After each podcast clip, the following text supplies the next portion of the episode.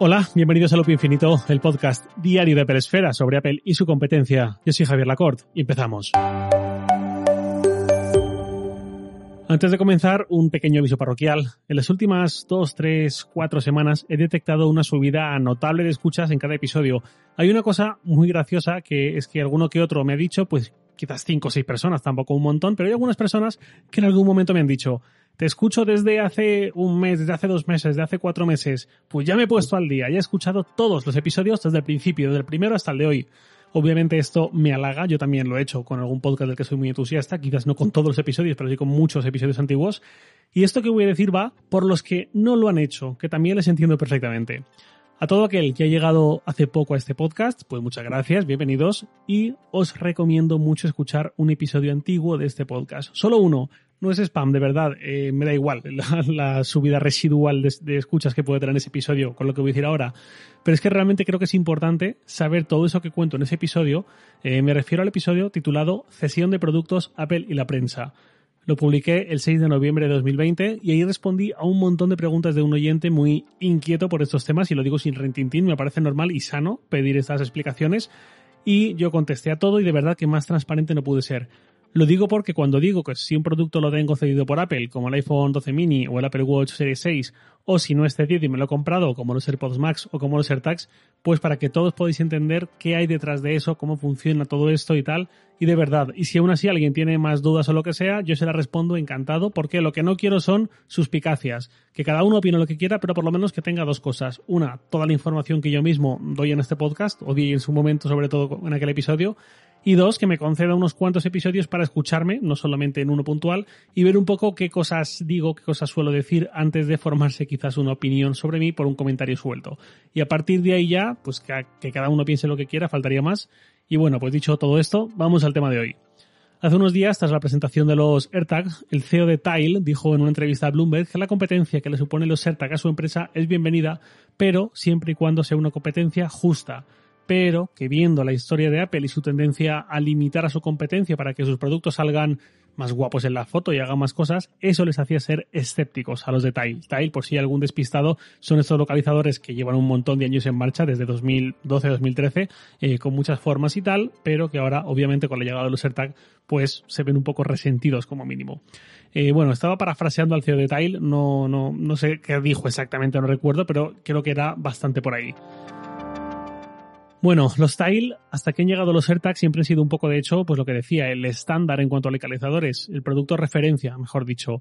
También está Chipolo y hay algunos más por ahí, pero Tile, por los años que lleva fabricando localizadores, por lo bien que han ido siempre y por el acierto de ofrecerlos con muchos factores de forma, pues se llevaron casi toda la fama. Es más, no es que Tile tenga una larga historia de confrontación con Apple, de hecho hasta hace poco tenían una relación aparentemente excelente, o al menos Apple en su Apple Store vendía los Tile para, para los usuarios que pasasen por su tienda por su web durante años, desde 2015 hasta 2019 que por cierto, justo para las fechas más o menos en que Apple dejó de vender los Tile en su tienda, fue al mismo tiempo prácticamente que cuando se empezó a hablar de los AirTag y empezaron a llegar los primeros rumores. Dos años de rumores hemos llevado al final. Bueno, durante los cuatro años en que Tile vendía en la propia Apple Store, física y online, yo digo, todo era idílico hasta el punto de que en la WWDC de hace tres años, de 2018, un portavoz de Tile se subió al escenario para anunciar y mostrar el soporte de Siri que estaba estrenando para contar cómo funcionaba de cara a que otros fabricantes también se animasen a incorporarlo. En 2019, lo que digo, el río empieza a sonar, Apple deja de vender los Tile y a principios de 2020 empieza el mal rollo. Tile acusó a Apple de llevar a cabo prácticas monopolísticas. Esto es llamativo porque viendo en retrospectiva, cualquiera podría pensar que Tile estaba allanando un poco el terreno antes incluso de que Apple anunciase nada en cuanto a sus localizadores. Porque una cosa es que haya lanzamientos que más o menos salgan a la luz y tal, o hayan rumores, pero entre empresas es bastante habitual que haya cierto conocimiento de lo que hacen las otras. Al final comparten muy a menudo fábricas, proveedores, etcétera, y conviven en un entorno industrial que da pie a que se sepan ciertas cosas. No obstante, Tile obviamente no se quejó de un producto que nadie había lanzado, sino de los permisos de ubicación que estrenó por aquel entonces iOS 13. Seguro que sabéis perfectamente de lo que os hablo. Esta alerta, esta notificación que os aparece al abrir una aplicación por primera, vez y te pregunta si autorizas a la aplicación a que te geolocalice en esa ocasión puntual, si das tu consentimiento para que lo haga siempre que uses la app o en cambio nunca le das acceso a tu localización. Tile no vio con buenos ojos esta medida, esta nueva forma de comunicarlo y de pedir permiso, y lanzó esta acusación. Y ahora con los AirTag, pues ya ha dejado caer de forma muy clara lo que les parece este lanzamiento y ha dejado leer un poco entre líneas lo que puede acabar ocurriendo. Esto es un poco más de lo mismo de lo que ya hemos visto con otros productos, con otros servicios. Apple pone la plataforma, otros se benefician de esa plataforma, pero Apple termina lanzando un competidor para ellos que normalmente lleva ciertas ventajas inherentes por ser un servicio nativo con las cuales el resto de competidores no pueden ni soñar. Por ejemplo, el Apple Watch, cuando se estrenó en 2014, o en 2015 mejor dicho, que se puso a la venta, podía hacer ciertas cosas que ningún otro reloj inteligente podía. Y esto, dicho a mí personalmente por dos antiguos empleados de Pebble, aquí reloj tan chulo, seguro que os recordáis, mi predecesor de los relojes inteligentes prácticamente, esos dos empleados me dieron detalles un montón de la API, de cómo funcionaba por dentro, de la solución que Apple sacó que nunca actualizaban tan bien ni tan a tiempo como las propias comunicaciones del Apple Watch, etcétera. Y lo hemos visto más veces, tanto por integraciones con el hardware, como puede ser pues durante años el hecho de que un HomePod era algo para usar Apple Music y poco más, el resto implicaba muchas fricciones y no era cómodo, como el hecho de ventajas más relacionadas con las políticas de la App Store, por ejemplo, lo que estamos viendo ahora con Spotify y con Epic. Tile está en la línea de lo primero, integración profunda con el sistema.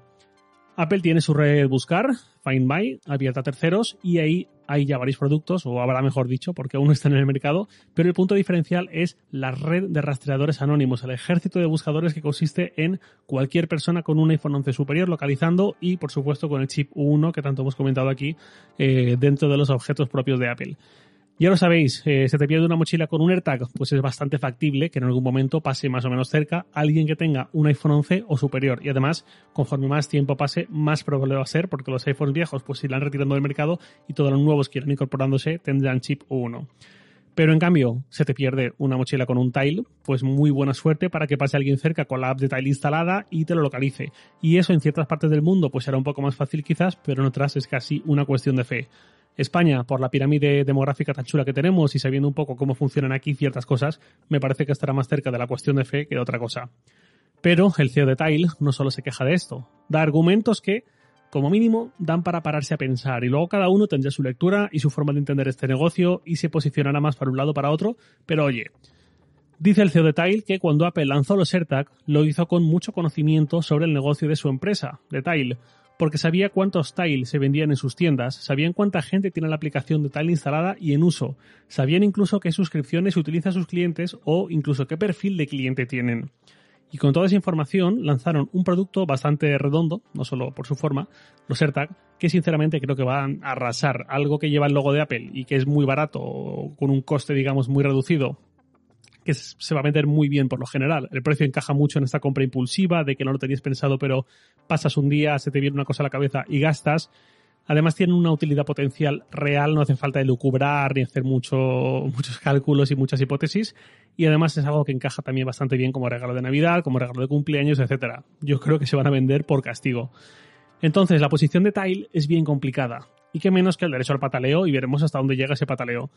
Apple, por supuesto, ha dicho que ellos aceptan encantados la competencia, que ahí está esa red buscar mm, Find My abierta a terceros y todo esto, que de hecho Tile se quejó en su momento de la app Buscar y, Apple hace un mes o así la abrió a terceros. Dijo, dije en su momento, hace pues un poco antes del evento del 20 de abril, que lo de los AirTag y, y esta nueva red Buscar abierta a terceros y todo esto podía ser un movimiento para evitar conflictos legales cuando lanzaran los ERTAs y lo acababan haciendo y al final parece que por ahí han ido los tiros o podría ser, encaja bastante lo que ha pasado después.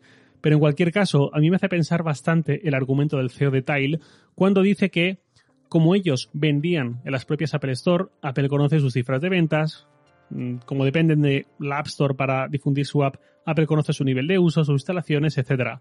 Incluso aunque Apple jure y perjure que no ha hecho uso de esa información, ya queda la duda. Ya sabéis el refrán, la mujer del César no debe serlo, sino parecerlo también. Pues eso, y eso al final es una dinámica que la vemos en más sitios. De Amazon hay un montón de quejas por esto que vemos que suele hacer, que es detectar cuando un producto se vende muy bien para crearlo con su propia marca, con Amazon Basics, lo pone un poco más barato y lo pone siempre al principio de los resultados de las búsquedas y el que hacía el producto original, pues ya se puede dar por perjudicado. O los supermercados, sobre todo los que tienen marcas blancas muy potentes, pues bueno, no es nuevo, como hacen con la distribución, exclusividades, condiciones férreas, etc. Pero claro, que no sea exactamente algo nuevo, no implica que si la suficiente gente se queja con la suficiente fuerza, alguien puede entrar a tomar cartas en el asunto y ese alguien suele tener un despacho en Bruselas. No sé cómo quedará esto, pero el enorme poder de Apple cada vez se le vuelve más en su contra, por lo inherente al poder y porque cada vez es más juez y parte. Cada vez crea más servicios y lanza más productos que compiten con los que ya vi en su plataforma y a los que les está cobrando una comisión y a los que les está imponiendo unas normas bastante estrictas, incluso con esa mencionada ley del silencio eh, que sufren Spotify, Netflix y otras aplicaciones del estilo. Y eso, sobre todo en territorios muy dados a la defensa del consumidor, a la libre competencia y con un talante, con una idiosincrasia más orientada a regular a las empresas, como es el caso europeo, pues puede terminar en investigaciones, en acusaciones, en sentencias que implican cambios.